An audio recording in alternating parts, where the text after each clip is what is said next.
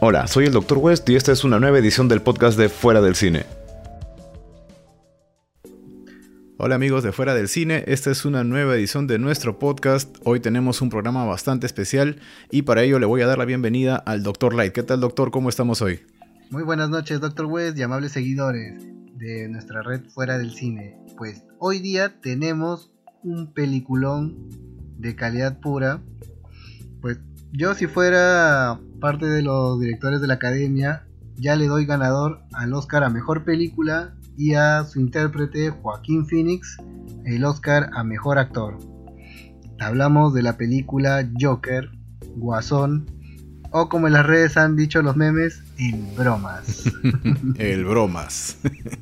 Sí, dicho sea de paso, un saludo al amigo Baldomero Malpica que está bastante contento de que todo el mundo esté hablando de Joker en estos momentos eh, en las redes sociales. De verdad, el pobre ya está harto de ver que comenten por aquí por allá de la misma película, pero ha sido demasiado buena, así que tenemos que hablar de ella. Quiero aprovechar en dar un saludo especial a un amigo que pudo alcanzarme invitar a la van premiere, a nuestro amigo el Gio Cosplayer, que ha hecho una perfecta interpretación de Joaquín Phoenix aquí en el Perú. Oye, sí, se comprometió bastante con el personaje, eh, bajó de peso, o sea, dejó el cabello largo. De, verdad, el hombre se ha gastado bastante bien para personificar esta, esta nueva versión del Joker y, le ha quedado bastante bien. Está apareciendo en, varios medios, ahí lo he visto en algunas notas del periódico. Espero nomás no verlo en primera plana después por otros motivos. no creo que la sociedad lo vaya a hundir como, como le pasó al Joker, esperemos que no. No, esperemos que no, esperemos que no. Todo, todo consérvalo ahí nomás y yo mantenga el personaje a distancia de todas maneras. Bueno, pero desde aquí, Gio, un fuerte abrazo. Muchísimas gracias por la invitación esa, en esa ocasión. Dinos primero que nada, Doctor West, en una palabra, ¿qué puede significar Joker para ti? Caos. Definitivamente esta película es extremadamente caótica. Ya habíamos visto antes un Joker eh, caótico de, la mano de Christopher Nolan en, The Dark Knight. Pero lo que han hecho aquí es, es algo completamente diferente. No sé ni siquiera si considerar esto una película de superhéroe o una película basada en cómic porque creo yo, y tal vez tú coincidas conmigo, que lo que han hecho es tomar tres o cuatro premisas propias de los cómics, propias de lo que hemos visto en el Joker durante todos estos años y en base a ello crear algo completamente nuevo.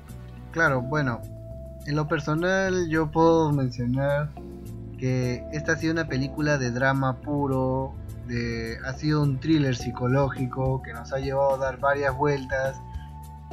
Mm, podría mencionar varios ejemplos que me encantaron porque justo el Joker cumple con algo que, que amo increíblemente en una película, que sea de libre interpretación. Nos ha llevado a dar varias vueltas, nos ha llevado del cielo al infierno y otra vez al purgatorio y otra vez eh, a remontar en el pasado al personaje. Vaya, este, este ha sido, como digo, un paseo tan introspectivo que saliendo de la película, no voy a negarlo. Después, del, después de, este estreno, de, este, de este estreno, yo salí con una gran emoción. Soy, no voy a negarlo, soy muy, muy fan de la serie DC. Pero también a la parte del día siguiente me quedo pensando me quedé pensando en muchas escenas que vamos a tocar más a detalle, una alerta de spoiler.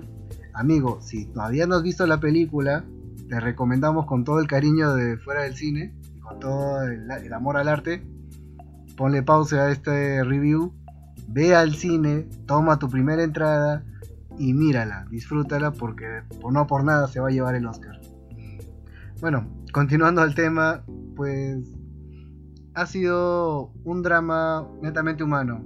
Y realmente si no existiera Batman, no existiera el Joker, no existiera el mundo de Ciudad Gótica o de ese cómics, esta película se puede tomar meramente como un drama y un thriller psicológico humano.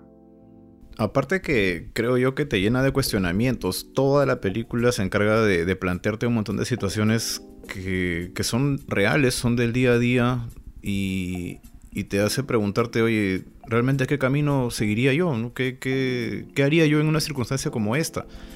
Eh, ahí mi, mi, aplauso va para tanto el guionista como el director que han sabido proyectar todo esto. Estamos hablando de, de, Todd Phillips, que la verdad me sorprendió muchísimo porque películas anteriores de Todd Phillips, la verdad yo le conocía, este, ¿qué pasó ayer? ¿no? De Hangover 1 y 2 todavía creo eran netamente películas cómicas y, jamás me imaginé que la misma persona que hizo esas películas iba a poder hacer algo como eso en dirección. Eh, el guion también eh, muy, muy bueno, la verdad. Es Scott Silver, si no me equivoco. A ver, confírmame ese datito. El guionista sí han sido Top Phillips y el mismo Scott Silver. Perfectamente. Ah, está coescrita, coescrita, ¿no? Sí, tienes razón. Realmente tengo que admitir que no sé de dónde obtuvieron la inspiración, pero hay detalles que a mí me asombraron demasiado. Me, encantó ese juego de luces y color. La, la película comienza con un tono lúgubre, triste y demostrando recovecos muy, muy, muy cercanos de la vida de, de Arthur. El nombre del, personaje que se convierte en el Joker es Arthur Fleck. Y él simplemente pasa por estos. Pasa de, su pequeña vida de como comediante, payasito, que lo que quería era alegrar a todos. Después sucede cuando, cuando cada vez pasa por este, por este carrusel de emociones que lo van llevando a convertirse en el príncipe payaso del crimen. Al final de lo que comienza con oscuridad termina todo muy brillante y nada tan brillante como la escena en el cual entra en el programa de Murray bailando alegremente. Esa parte inclusive está en el tráiler, ¿no? Se, se, nota que hacia... Durante la película hay toda una transformación, como dices, ¿no? De, tanto de los tonos de los colores y, finalmente pues este es, es, toda una explosión ya literalmente de, de color, de alegría, de armonía y todo dentro de una, una tónica bastante agria a pesar de todo. Ah, algo que, me llamó muchísimo realmente la atención y creo que es lo que le da bastante peso a la película es definitivamente la actuación de Joaquín Phoenix. Eh, él de verdad se luce aquí. Creo que el, digamos, el que 80% de la película es la cámara enfocándole la cara a Joaquín Phoenix y, y el hombre en ningún momento cansa, es, es constantemente expresivo, realmente domina la escena por completo. Claro, a veces me, hace acordar ese tipo de historias donde pueden estar enfocando una sola situación, puedes estar viendo cómo en silencio están enfocando un atardecer, pero ese silencio de atardecer te está diciendo algo. Y algo semejante sucede con las expresiones de, Phoenix aquí, y sin contar el maravilloso trabajo de, expresión del lenguaje corporal. Es decir, me acuerdo que en un momento comentando, creo que estuvimos comentando contigo, eh, en un momento, estimado doctor, que los movimientos de Joaquín Phoenix eran puramente sacados del cine de Chaplin. Y yo me quedaba con una pequeña idea. ¿Qué sería, totalmente. ¿Qué sería ver The Joker en cine mudo y todo en blanco y negro?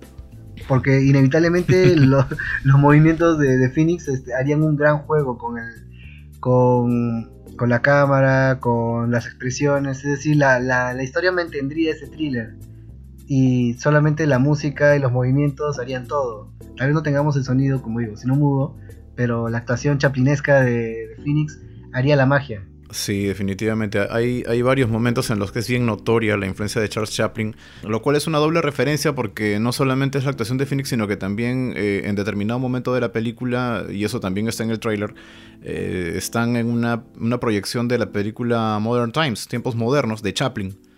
Y es, es, bastante notoria la comparación que uno puede hacer entre la forma de actuar de Chaplin, esa expresividad exagerada que él tiene, los movimientos de ojos. Eh, eso, eso está en Phoenix. Se nota que este señor ha hecho su tarea, pero con todas, todas.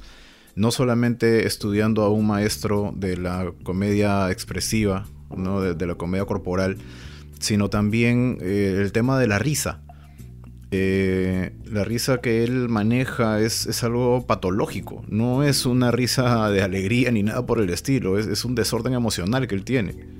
Claro, y viendo algunos videos en las redes, cuando hacían las comparaciones de una persona que sufrió un trastorno de este tipo con, el, con, la, con la caracterización de Phoenix, era que realmente se empeñó demasiado en, hacer el juego con la voz y es un trabajo admirable, o sea, así nada más a alguien no se le sale este tipo, este tipo de interpretación.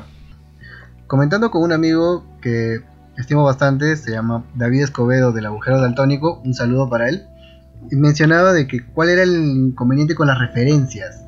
A veces las referencias, como sucedió en el trágico caso de Batman Superman, que te metían referencias por, que me vino Es lo primero que me vino a la cabeza cuando dijiste referencias. Claro, lo porque, que se me ocurrió. Claro, porque hasta en Escuadrón Suicida metieron referencias hasta de la nada. O sea, estaban del cómic de Joker, estaban también eh, metidas referencias de, de Injustice, metieron referencias de Regreso al Caballero de la Noche, pero como que fueron de alguna manera forzadas. En cambio, en la película Joker se vieron, se vieron tan natural las la referencias, es decir, el pequeño Bruce Wayne bajando del tubo como si fuera la, serie de Adam West, la entrevista del Joker frente en el programa de Murray como un guiño al, al regreso del caballero de la noche, eh, otras escenas más también, de repente también la, la trágica, el trágico origen de que, de que Arthur era un comediante frustrado muy semejante al, a,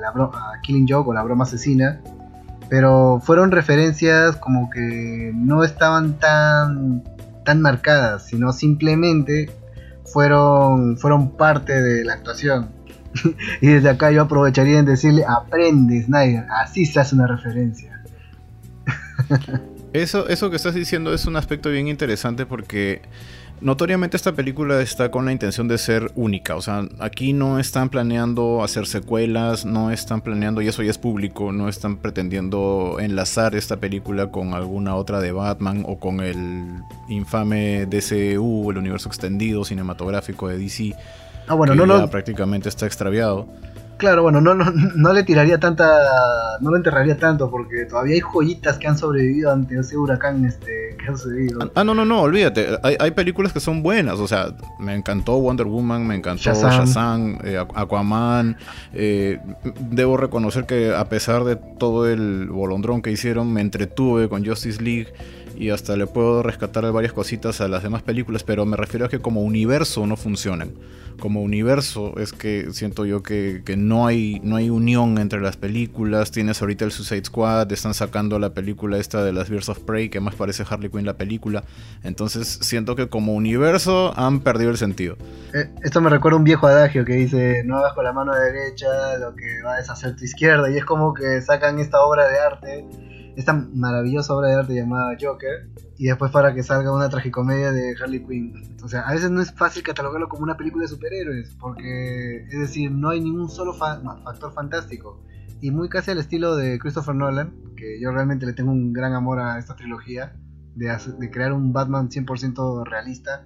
Es decir, si esta pudiera haber sido una de las tantas tantos orígenes de la historia del, del, del príncipe payaso del crimen, quedó tan bien hecha que no hay nada que recriminarle. De repente por ahí existen rumores o este, alguna información suelta sobre escenas eliminadas que pudieron haber dado otro enfoque, pero yo digo, tal como está, fue un maravilloso paseo. Sí, o sea, incluso la, única conexión que, podemos ver con otras historias al respecto de Batman, ¿no? que obviamente este es el villano de Batman, es eh, el hecho de que vemos ocurrir por enésima vez la muerte de los esposos Wayne en el famoso callejón este. Y obviamente eso da origen a que exista posteriormente Batman, ¿no? Pero date cuenta que si incluso recortas con tijera el metraje de esa parte en la película, no se altera en nada. Es un adicional para que te acuerdes de que estás en el universo de, Batman de DC, pero en realidad no le estás sumando casi nada a la película y, no se afecta. Es, es, tan buena en ese aspecto en la exploración del Joker que creo que no necesita mayor referencia de otros superhéroes ni nada por el estilo. Por otro lado, ya que tú lees bastante al respecto de DC, quería preguntarte, eh, corrígeme si me equivoco, pero en alguna, en alguna ocasión en los cómics se ha visto una exploración a este punto del personaje del Joker. O sea, hemos visto, hay, algún cómic que uno pueda leer y decir, ala, está igual de intenso que lo que hemos visto en la película aquí retratado en el cómic. Bueno, primero que nada puedo citar a, obviamente a The Killing Joke, que creo que no existe un solo fan que no vaya a decirnos, eh, hemos explorado más del origen de, Joker como aquí. Pero también están algunos otros recovecos, que hay, una, hay un cómic de, de, que son las alucinaciones de Joker, no recuerdo ahorita el nombre, está este, el cómic de del asilo Arkham, Arkham Asylum, del cual se basaron para el juego videojuego de Batman. También, o sea, muy, muy aparte de explorar el origen, exploramos la personalidad, que es lo que justamente me mencionas en este instante. Esa, esa, esa forma caótica, esa forma de querer romper el tablero y simplemente por diversión e incluso hasta las ganas de no romper el tablero solo para molestar a la persona que espera que lo rompa, están marcados ahí. Es decir, hemos, hay infinidad de referencias. Pero creo que una que me que siempre voy a citar ha sido esta, Under the Red Hood y los primeros números de la del, del caballero, no, mejor dicho, los primeros números de Batman cuando se pretendía introducir a Joker. Ya, volviendo justamente, hablando de, de otras referencias, está la que fue dibujada por Alex Ross, Joker, donde sale bailando con Harley, también se, se, se, oscila entre bastantes recovecos de la, de la personalidad de, de este payaso a veces sin nombre y en otras veces, como mismo dice, algunas veces recuerdo de una forma y otras veces lo recuerdo de otra.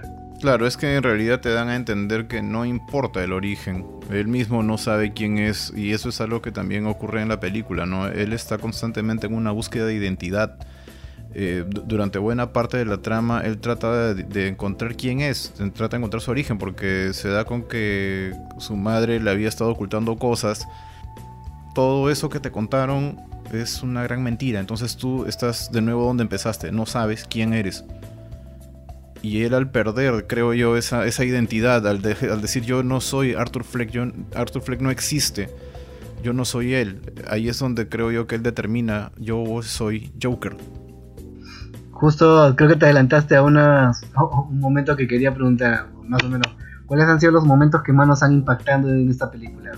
Y casi como muy al estilo de la teoría del Joker, el caos, caóticamente ya, ya, no sorprend ya sorprendiste a la audiencia con el momento que más me perturbó en esta película.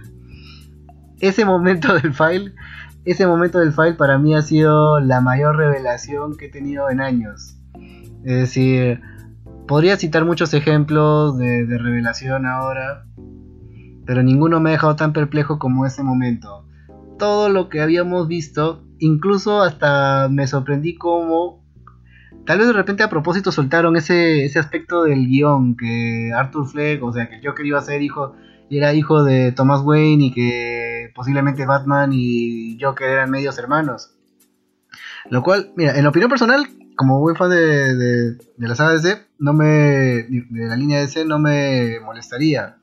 Porque era algo nuevo, era algo, o sea, ya hemos visto tantas cosas que de repente, ¿por qué no? ¿Por qué no tenemos un Batman y un Joker que son medios hermanos y que tienen una historia así tan, tan atolondrada y justamente la madre ha sido abandonada por, ese, por este ricachón que parece que no era tan, tan, tan bueno como, como siempre lo han pintado?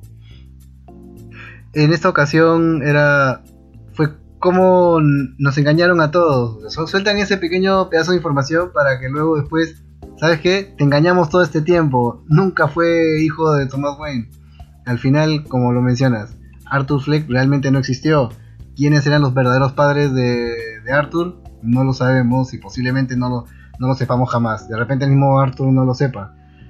Pero darnos cuenta de ese, de ese momento y, y qué mayor momento fuerte cuando él mismo también inconscientemente había suprimido los, los recuerdos de, lo, de los tormentos que sufrió en su infancia. O sea, el mismo Thomas Wayne le dice, ¿qué? ¿No sabías? Tu madre está enferma, te, eh, a, ti te adoptaron, tú eres adoptado. Y de repente la forma como lo dice Thomas fue tan fuerte, pero léalo en el file y todavía cómo juegan con el con los sonidos de, de... Se escucha a un niño llorando y mencionan de que el niño estuvo había sido atado a, a un ventilador y había estado pasando de desnutrición esa escena definitivamente sí fue lo más perturbador este año. No, sí, sin duda es algo chocante, no solamente la revelación, sino también la forma en la que se dice, ¿no? Casi toda la información importante en esta película se suelta casi como cachetadas, o sea, son, son golpes que te están dando. Y, y, todo esto va consumiendo poco a poco a Arthur hasta que, hasta que ya no puede más, ya no puede más consigo mismo. La forma en la que le habla Thomas Wayne es, es contundente, muy brutal, la verdad.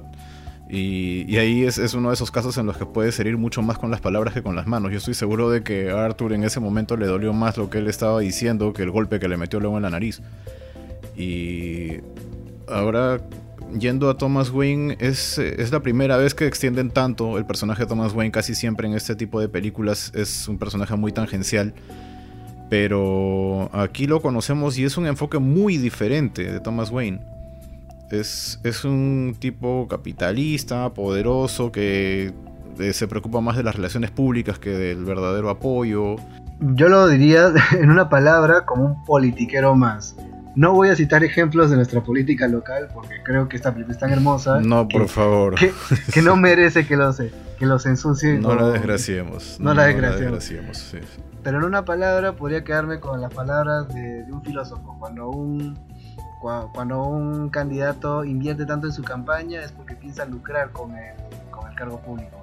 Y parecía que algo así, o sea, por ahí hasta me deja sospechar de que este era un Thomas Wayne muy diferente del que nos había dado Christopher Nolan. Christopher Nolan nos había presentado un caballero de saco y corbata, pero que, que de su bolsillo estaba apoyando a la sociedad. Él no esperaba el reconocimiento público, al menos nos deja entender eso.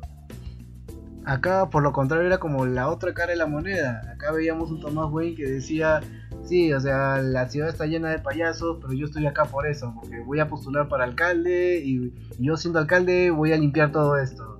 Y esto era como el típico, el típico politiquero que, quiere entrar al poder para, para según curar los males de la gente, cuando al final yo puedo, mira, la carta cabal yo puedo decir, él solamente quería entrar a ser alcalde para beneficiar a, las empresas Wayne.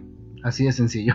Sí, muy probable. Y eso que acabas de mencionar también me pareció un momento bien, bien chocante, cuando él se toma la ligereza de meter en un mismo costal a todos, ¿no?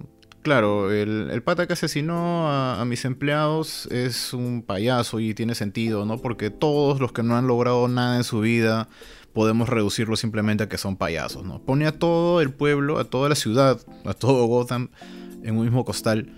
Y, eso a mí me fastidió muchísimo, porque ¿con qué derecho haces eso, no? O sea, ¿quién te crees que eres para poder eh, asumir cómo es la vida de toda la gente y todos los que están pasándola mal en, en tu ciudad e inmediatamente ponerles la etiqueta de payaso?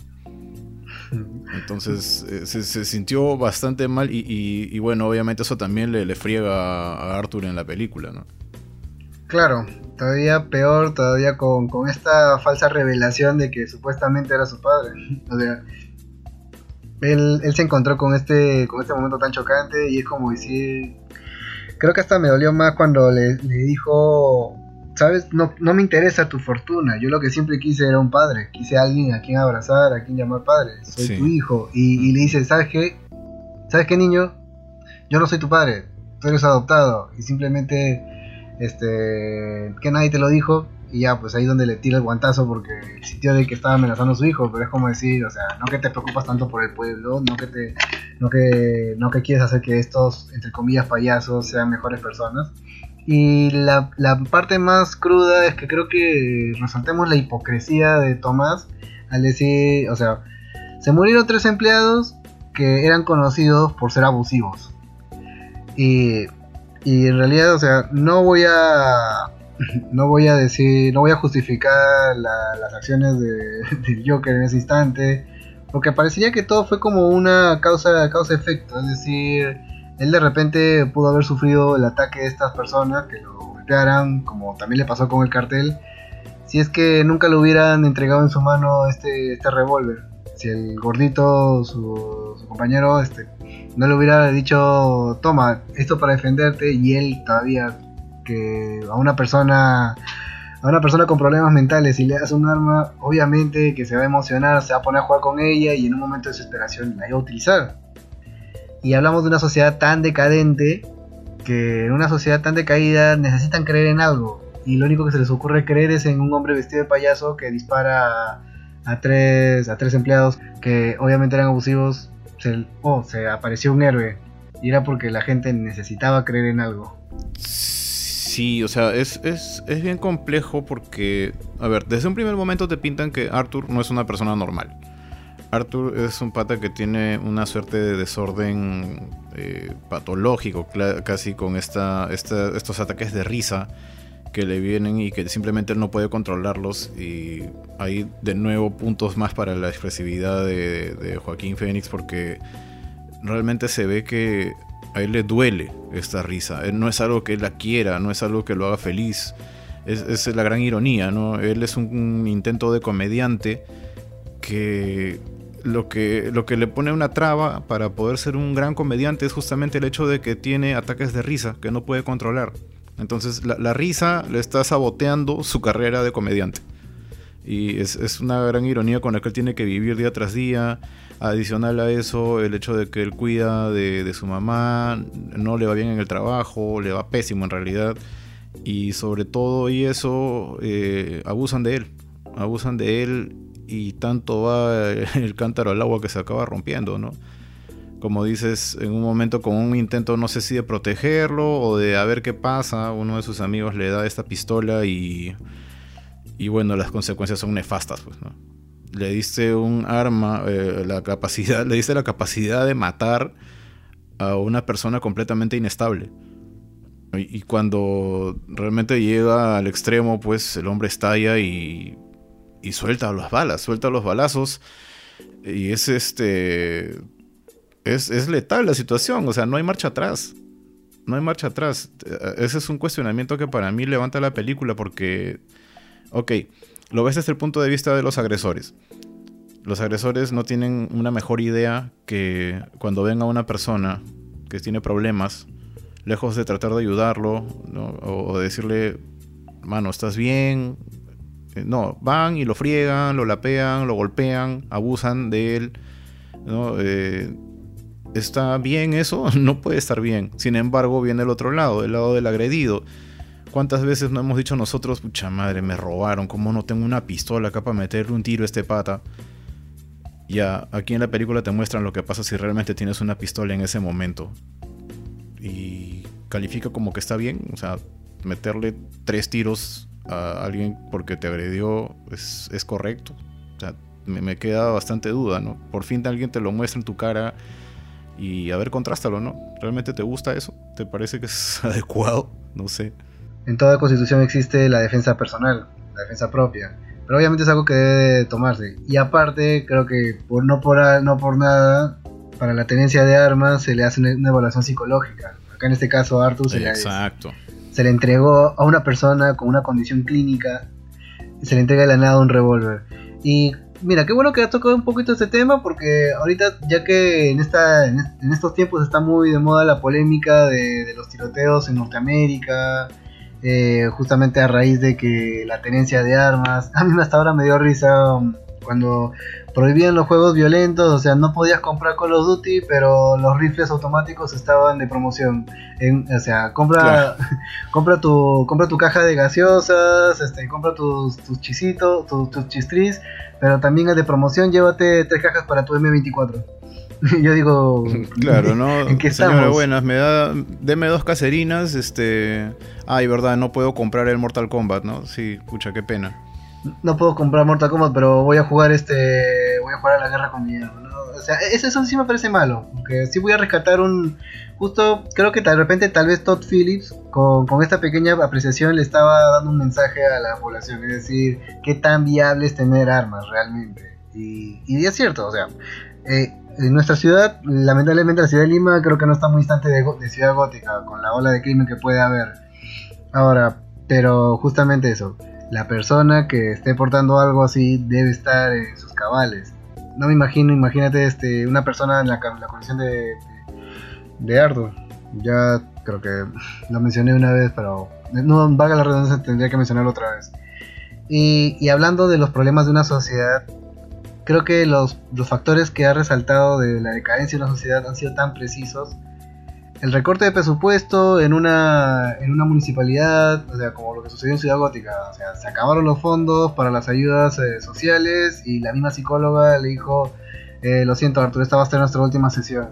Y creo que de repente esto, con, una opinión de un experto, más adelante podríamos tocarlo, pero qué, feo como le dice, lo siento Arturo, esta va a ser nuestra última sesión. Creo que a la gente de arriba no le importa gente como tú y para, para lavarse, para excusarse, y tampoco gente como yo. Ya, o sea, ya le lanzaste que, no que a nadie le va a importar lo que le pase a él. Pero, pero puedes excusarlo diciendo que tampoco le va a importar lo que te va a pasar a ti. O sea, puedes, puede ser un internado, digo, puede ser un, puede ser un practicante que está trabajando a honorem, puede ser un profesional que está trabajando bajo el peor, eh, peor salario. Pero era una psiquiatra frente a un paciente que es muy sensible ante cualquier tipo de respuesta. Y también la forma como lo evaluaba. Él mismo decía, me sigues haciendo las mismas preguntas día tras día y, parece que no escuchas lo que te hablo. Es, es eh, doblemente chocante el momento porque él está tratando de abrirse. O sea, eh, eh, realmente Arthur se estaba esforzando. A pesar de lo monótono del tratamiento, él trataba de, de expresar cómo se sentía, iba con su libretita, ¿no? donde anotaba sus pensamientos, los buenos, los malos, los chistes. y realmente él no se sentía escuchado por nadie la única que lo escuchaba era su mamá y, su mamá pues lo escuchaba pues pero las cosas le entraban por una oreja y le salían por la otra y, realmente Arthur se sentía mal de, no sentirse escuchado ni siquiera por, su propia doctora y sobre todo eso le vienes a decir sabes qué hoy día es la última vez que nos vamos a ver. Se acabó tu tratamiento. Ya no tienes absolutamente a nadie que te escuche. No, no olvides agregar el hecho de que le iban a cortar las medicinas. Eso, sobre todo, o sea, esas cosas no se pueden pedir en la farmacia como quien dice, señor, buenas, deme una aspirina. O sea, todo eso tiene que salir con prescripción. Y si a él no le dan una prescripción, él no puede pedir su medicamento. Entonces, lo están fregando por todos lados. Y no solamente a él, quién sabe cuántas otras personas se quedaron sin, sin doctor, se quedaron sin alguien que los escuche y se quedaron sin medicinas por un recorte de presupuesto ante el cual, lamentablemente, nadie en esa institución puede hacer nada porque todo eso viene es vertical, viene de arriba y te dicen no hay plata y no hay plata. Bueno, muy muy muy parecido a lo que hemos sufrido acá en la ciudad de Lima. O sea, creo que hay ah, tantos hay tantos paralelismos de, la crisis que estaba sufriendo Ciudad Gótica en esos años 80, 70 hacia cómo estamos viviendo hoy en día, recortes de medicinas, este recorte de ayudas sociales y justo que lo tomas también creo que sería nuestra pequeña voz de conciencia si es que alguien en, nuestro, en nuestro gobierno ahora con tantos cambios que ha tenido, escuchen, es importante una ayuda social. A veces no sabes a quién puedes afectar justamente porque se recortó esa ayuda social. De repente era lo que el director Todd Phillips quería decir. Es decir, ayudas sociales eran necesarias. Porque, muy bien, muy aparte de que les prescribían las, las medicinas, acordémonos de algo. Su trabajo casi les alcanzaba para comer a Arthur y a su mamá realmente cuando le cortaron la ayuda social, también dijeron, obviamente tampoco hay subsidio para medicinas. En pocas palabras, te la vas a tener que pagar tú. Y Exacto, por mucho que lo hubiera podido comprarlas, él las iba a tener que pagar y, las medicinas para, esta clase de situaciones no son nada baratas, o sea, es, eh, lo están pegando por todos lados. Exacto, es decir... Pero bueno, doctor West, ya que hemos ido de entre todos estos momentos tan cruciales, Cuéntame tú, ¿cuál fue para ti el momento más impactante de, la, de, esta aclamada Joker? Eh, creo yo que hacia, hacia el final, me parece. Hacia el final, eh, la llegada de Arthur, o Joker ya, porque en ese momento ya estaba convertido en Joker, eh, al, al, estudio de televisión de este personaje Murray, que es este Robert De Niro, donde él soñaba con llegar, él soñaba con ese estrellato Murray y finalmente lo alcanza. Murray Franklin, exacto.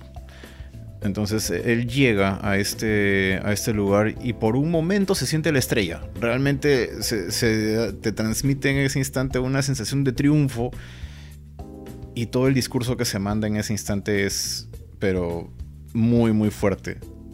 Eh, recuerdo que en ese momento la audiencia se quedó muda en el cine, todos se quedaron congelados no sabían cómo reaccionar ante las cosas que estaban diciendo porque ambos eran contundentes. Tanto lo que reclamaba Arthur de estar harto del maltrato y de las cosas malas que le habían pasado, como lo que le respondía De Niro. De Niro le respondió también con verdad, o sea, qué pena que te esté pasando todo esto, mano, pero qué culpa tenemos los demás. Entonces era, era una contraparte bien fuerte. Y todavía no olvides la parte de que te parece bien haber disparado, confesarnos, haber disparado a esos tres jóvenes y todavía, ¿por qué no tenías que confesar aquí? Porque ahí, ahí es donde todo, como que toda ciudad gótica paralizó la oreja y creo que toda la audiencia la paralizó más. Es decir, su plan era principalmente dispararse delante de Murray como una especie de chiste. Por una frase, que, tu muerte valga más, valga más que, tu vida. Y de la nada cambió todo el guion y, y confesó que disparó, confesó que hizo esto y dejó un pequeño monólogo que, que yo lo llamaría que va a quedar como de antología. No, claro, como te digo, ese monólogo en la parte donde él reclama por una vez, eh, dice públicamente todo lo que siente. Eh, es una conquista de su propio miedo, pero ya llevado al extremo, ¿no? lo que él quería era divertir a la gente, tener a la audiencia de su lado y a pesar de que ella se sentía más liberado al contar todo esto, la consecuencia era completamente opuesta. La audiencia lo repudiaba. Le gritaban que lo saquen, no, no, querían verlo. Y, finalmente pues él termina sin darse cuenta convirtiéndose en un símbolo eso es lo más que. eso, es un aspecto que me pareció súper interesante de la película. Absolutamente nada de lo que él logra como, como símbolo, como Joker para el pueblo, para la gente que lo veía como algo mítico, él no lo quería. A él no le importaba. Él nunca pretendió ser algo para los demás más allá del que les diera una, sonrisa. Y, lo que consiguió fue convertirse en el emblema de, la anarquía frente a las industrias Wayne. De hecho, yo pienso algo, esta es la primera vez que un Joker me, me llevó a producir lástima, llegué a sentir tristeza. Habían escenas que hasta, me acuerdo justo hablando otra vez del carrusel de emociones de post salir del Joker, había momentos que, que escuchaba la canción de Guess Who Laughing y me acordaba de cuando el Joker bailaba así al principio como payasito con el cartel antes que lo golpeen, me dio tanta pena el momento cuando los tres empleados vienen y lo golpean, también es como cuando le quitan la peluca, su risa, medio que se quería convertir en, oh. una, en una cara llorando. Y era como que te pones a pensar en ese instante y no, no puedes evitar querer hasta, hasta te dan ganas de derramar lágrimas y llorar junto con el Joker por, por la agonía. Pero luego después te, te comienza a asustar porque esto es lo que más le voy a resaltar también a Tom Phillips, algo más. Esta película no necesitó necesitó de gore, no necesitó de vísceras, no teníamos que ver sangre a borbotones para que sea tan fuerte. O sea, sí ha tenido, sí ha tenido momentos gráficos, obvio, no creo que haya un solo seguidor de la audiencia que me diga, doctor, pero, doctor Light, pero ¿por qué este, dices que no fue gráfica? Para mí, ¿acaso no fue fuerte cómo le disparó al, al gordito que le dio el arma? ¿No fue fuerte como justo lo de la escena de Franklin? O otros momentos, sí, claro, ha sido fuerte, pero recordemos también otros ejemplos de otros thrillers o películas de terror donde también este, han, sido, han sido mucho más gráficos, pero han tenido un efecto psicológico menor. Bueno, sí, hay, hay escenas de alto impacto que la verdad, eh, si bien es cierto que, esto no es propiamente una película fantástica, eh, raya en el terror, creo yo. Hay, varios momentos donde la audiencia, o sea, el, público, la gente con la que estaba en la sala del cine se quedaron helados eh, uno de los momentos que, mira, sin ser algo gráfico, pero fue, fue bastante chocante, es el momento en el que Arthur va a hacer un show en, un hospital en el departamento de niños. Y él está bailando muy campante. está haciendo la linda, los niños están divirtiéndose de lo mejor, hasta los mismos eh, enfermeros y asistentes están, están cantando, están bailando con ellos. Y de repente se le cae la pistola al suelo. y como una especie de escape trata de decir, no, este, como diciendo... Claro, como que no, aquí no ha pasado nada, ¿no? Sí, claro, no, digan nada, este, sean mis cómplices, no, aquí no ha pasado nada. Cuando se le cae la pistola, toda la gente en el cine se quedó... ¡Ah! Porque realmente era lo último que esperábamos que fuera a ocurrir en ese instante, creo yo. Y, y aparte, era... Ya metió la pata hasta el fondo este compadre, ¿no? Ya se desgració la vida al hacer eso ¿A quién en su sano juicio lleva una pistola a un show en medio de un montón de niños en un hospital? O sea, e-, estaba totalmente fuera de lugar lo que había hecho. Y, a pesar de que la escena se ve sencilla, está súper cargada de emoción en ese instante. Sobre todo por las consecuencias que vienen posteriores, porque se le desgracia realmente la vida a Arthur. A partir de ahí su, su vida va hacia abajo nada más. Claro, ese fue el momento en el que lo despiden. Exactamente empezando por ahí, ¿no? Y bueno, no tocamos justamente los puntos de su trabajo, porque creo que esa es la parte que a veces te, llega a dar hasta coraje, como le, las cosas que le suceden. Y a veces este, te quedas pensando, es como que cuando pasó lo del cartel, él llega todo maltratado donde el jefe y le dicen, este, mira, el jefe creo, no sé, creo que estaba haciendo un poquito hipócrita, aunque de repente algo considerado dice, mira, me caes bien, pesa todo lo que la gente dice, este, a mí me cae bien, pesa todo, pero no dejo de tener quejas de ti. Y era, y te escap eh, tengo una queja de la persona a la que fuiste a su tienda, te escapas la mitad del día, te llevas el cartel. O sea, ¿y el cartel dónde está? Por lo menos lo tiene y él le dice, me lo robaron. Y el cartel me lo rompieron. Y es como decir, o sea, le pudo pasar muchas cosas. Lo, lo lastimaron, lo golpearon bien feo. Pero el jefe solamente se preocupaba del cartel. Y peor aún diciendo, bueno, tú sabes que el hombre está en quiebra. Así que entonces no voy a hacer otra cosa más que descontarte el cartel. Y era como decir, su, sus pobres centavos eran lo único que necesitaba para que él y su mamá y su mamá coman.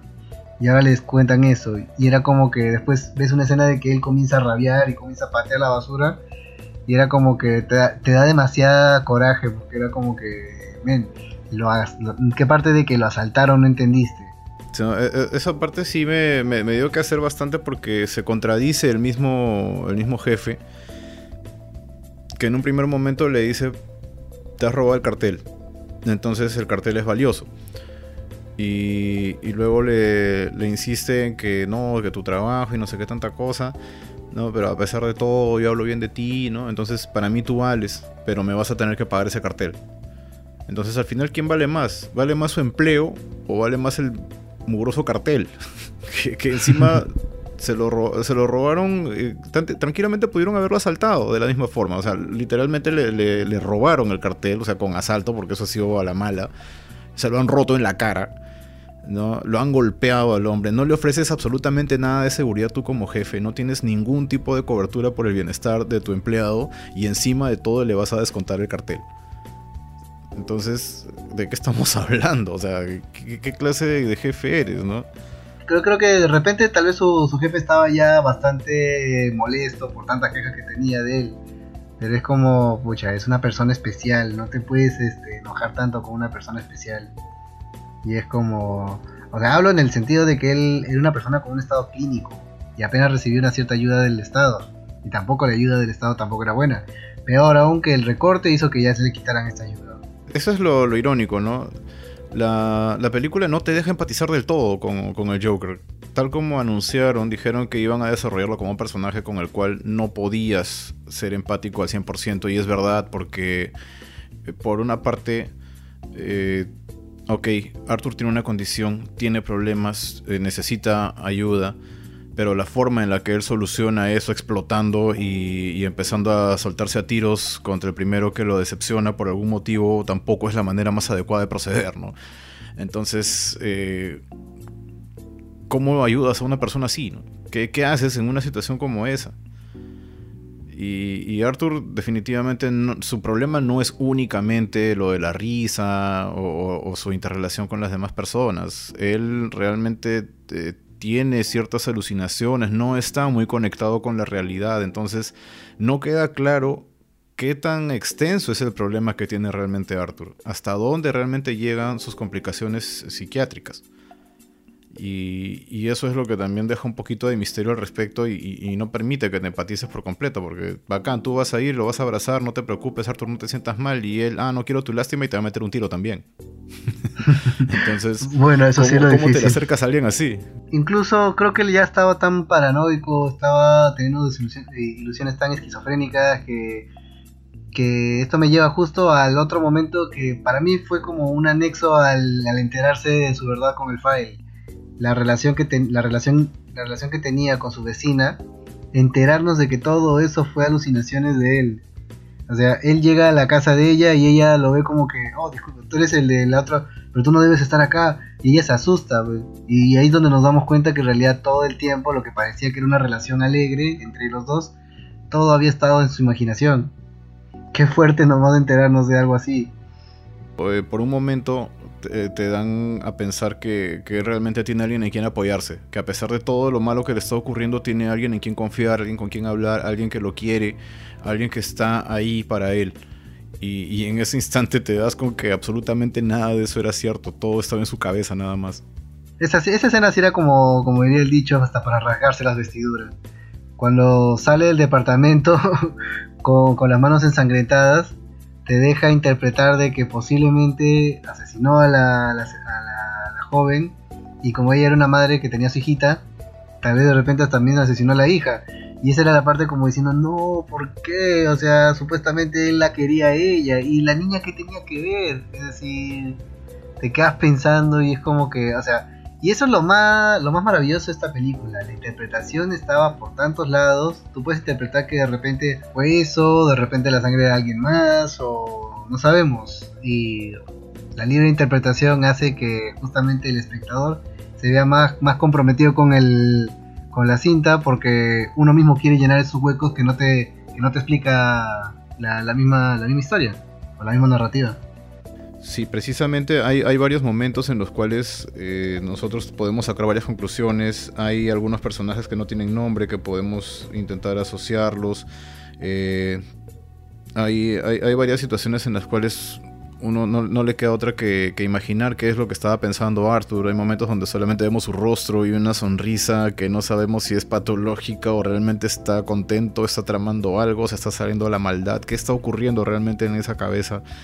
Y, y, eso te, te, va marcando y te, te, deja justamente esas interrogantes de, que, se te quedan mucho, mucho después realmente de haber visto la película. Hay, hay bastante de por medio y creo que, vale la pena verla más de una vez para poder entender bien o para poder sacar nuevas conclusiones.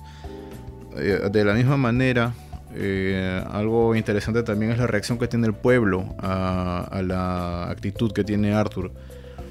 A él lo toman como una especie de héroe y empiezan todos a, adoptar ese, ese personaje de payaso, ¿no? Ellos se identifican con lo que dice Thomas Wayne y, sí, ok, somos los payasos, pero estos payasos van a empezar a tomar la ciudad.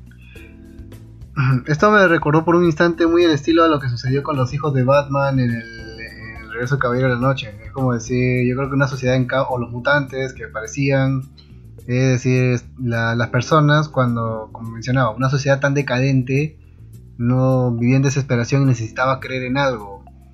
Y justo aparece un símbolo y por muy, por muy gracioso que sea, es decir, yo lo, yo lo pondría por un ejemplo pequeño para no citar más. Hace poco un cono alegró la vida de todos. Ya te darnos cuenta, las redes estaban llenas de conos eh, por todos lados. Se entrevista al cono aquí, van a pasar la biografía del cono acá, cosas así. Pero es eso, o sea, la, la sociedad a veces necesita solo querer una cosa, algo tan pequeño para solamente alzarlo y tener fe en ello. Y en este caso era al Joker, que, que veían como como un desfogue, como esa libertad que buscaban, ese, ese desfogue de, la pobreza que la que vivían, querían tomar la ciudad porque posiblemente, posiblemente la gente vivía en la peor de las pobrezas, por eso mismo. Claro, entonces se les hace mucho más fácil alzarse, ¿no? Sí, es, es bastante viable. Eh, algo, algo que es bien curioso también es que en la película realmente a pesar de, de que Arthur viene a ser el Joker, que es el villano de Batman, no tenemos un héroe, no tenemos un villano propiamente dicho tampoco. Porque Arthur en realidad no se enfrenta directamente a nadie. No, eh, su problema con Thomas Wayne queda en el aire, él no lo resuelve. Él, no, no, tiene un cierre en ese aspecto. Seguimos simplemente viendo quién es él. Seguimos explorando el personaje, pero no hay un, un enfrentamiento final ni nada por el estilo. Thomas Wayne simplemente también él, solo, jugaba sus cartas para, su beneficio personal y no por eso podemos acusarlo de villano. Tampoco el Joker puede ser, puede ser nombrado héroe porque qué héroe podemos tener de, alguien que despiadadamente comienza a matar gente. Y a veces, ok, se, comprende de repente su situación clínica y también de repente el descenso que tiene, pero no propiamente no existe un, no existe un bien y mal. Ahí tenemos que establecer una diferencia entre comprender y justificar. Uno puede entender por las cosas por las que está pasando Arthur, pero no por eso vamos a justificar su proceder. O sea, eso está fuera de, lo que debería hacerse. Claro, esta historia es solamente la historia de una persona enferma. O sea, no es, no es una persona buena que se hace mala, es una persona enferma que degrada más. Sí, es, eso es verdad. Eh, digamos que él eh, se convierte en una consecuencia más de, todo lo que está ocurriendo a su alrededor. Y me da que pensar bastante porque digo yo, si DC pudo producir esta película, ¿por qué no lo hizo antes? O sea, hubiera preferido mil veces que en lugar de estarse mandando a hacer todo un intento de copiar a Marvel, me hubiera preferido que, que sigan haciendo películas como esta. O sea, explorar de esa manera la naturaleza de, un personaje que hemos visto durante tantos años. Quiero más de esto, está, genial, está, fantástico lo que han hecho y, quisiera que, continúen dentro de lo posible. No que hagan secuelas, sino que de la misma forma como han explorado al Joker, exploren otros personajes que están liberados por ahí en el universo DC, que tal vez no son tan conocidos o que tal vez no se han explorado al fondo, pero que, sí, que los presenten, que hagan algo como esto en lo personal yo, yo me sentiría encantado que ah, escuchando que haya habido de Joker, que por ahí escuchamos, no sé, de allá de Riddler, o de El Acertijo, o una, película solo de, del pingüino. Eh, de repente, bueno, sí, y ahora se viene la película de Batman, pero sería genial también escuchar de que una película en solo así que explore las patologías de cada uno de estos villanos. Y eso que estamos hablando sobre el universo de Batman. Hay, montones de personajes en, otro, en otras líneas de otros héroes que, tranquilamente podrían ser explorados. Y de lo que has mencionado ahorita, a mí me llamaría mucho la atención conocer la historia del pingüino, de Oswald Cobblepot, ¿no? que era justamente uno de los personajes más poderosos dentro de, de Gotham, después de los Wayne, creo yo. Así es. Y así como eso, podríamos, podríamos pasarnos toda la noche mencionando eh, personajes tanto héroes como villanos que lo que, comiencen a explorar únicamente su origen. Incluso hasta la exploración del ex Luthor tampoco no es que sea nada, nada envidiable, porque ese, ese magnate que llegó al poder también fue una persona que comenzó desde cero. Y, y, tuvo que hacer demasiadas cosas despiadadas para llegar donde está el X-Corp. Pero que sea uno diferente, que no sea el de Jesse Eisenberg porque ese estaba mal escrito. no, ese era creo un intento de, de acertijo. Ese sí, no, no me cuadro. Y eso que mira, el, eh, J.C. Eisenberg es un buen actor, pero definitivamente esa versión de Luthor no era una versión buena. Lo siento por los fans de Batman contra Superman, pero la verdad es que ese personaje era un bache en la película. Bueno, mi querido doctor, si no, si no paramos ahorita, nos mandamos por las siguientes tres horas y seguimos dándole vueltas a, los diferentes temas que están desarrollados en, en esta excelente película que han hecho de Joker. Y nada, eh, dentro de lo posible, recomendar a todos que vayan a verla si no la han visto todavía y, se han soplado todos estos spoilers. A pesar de todo lo que les hemos contado, les podemos asegurar de que esto no arruina para nada la experiencia, porque una cosa es que se los diga y otra cosa es que vean la expresividad que tiene Joaquín Phoenix en pantalla. Es, es realmente increíble. Así es, doctor, estimado Doctor West. Yo la verdad, si fuera parte de los premios de la academia, yo ya le doy de una vez el Oscar. Tanto a la mejor película y al mejor actor. Y creo que hasta me divierten bastante los memes que salen de una vez de yo saliendo de la película, yendo a la casa de Joaquín Félix y cargando un Oscar de 3 metros, una cosa así. Pero se lo merece realmente. Ah, Sí, o sea, mira, no sé si Oscar ya, porque la academia también se pone bien exquisita cuando se trata de la temática de sus personajes. Por ahí están acusando a la película de glorificar la violencia y cosas como esa, así que no sé realmente si podrán eh, considerarla como para un Oscar, pero definitivamente de que Joaquín Phoenix merece un reconocimiento muy grande por lo que ha hecho, lo merece, sin duda alguna. Y bueno, estimados seguidores, les agradecemos por haber escuchado nuestro podcast hasta este punto. Ha sido un gran paseo sobre la película en lo que en la opinión de, un humilde servidor, va a ser la mejor película del año y el Oscar al mejor actor. Les agradecemos bastante y no quisiera irme, Doctor West, con las siguientes recomendaciones. Así es. Ante, ante que la sociedad se desquicie y todos se pongan su máscara de payaso, tapen las puertas, guarden munición, carguen la Remington, buena puntería y buena, cacería.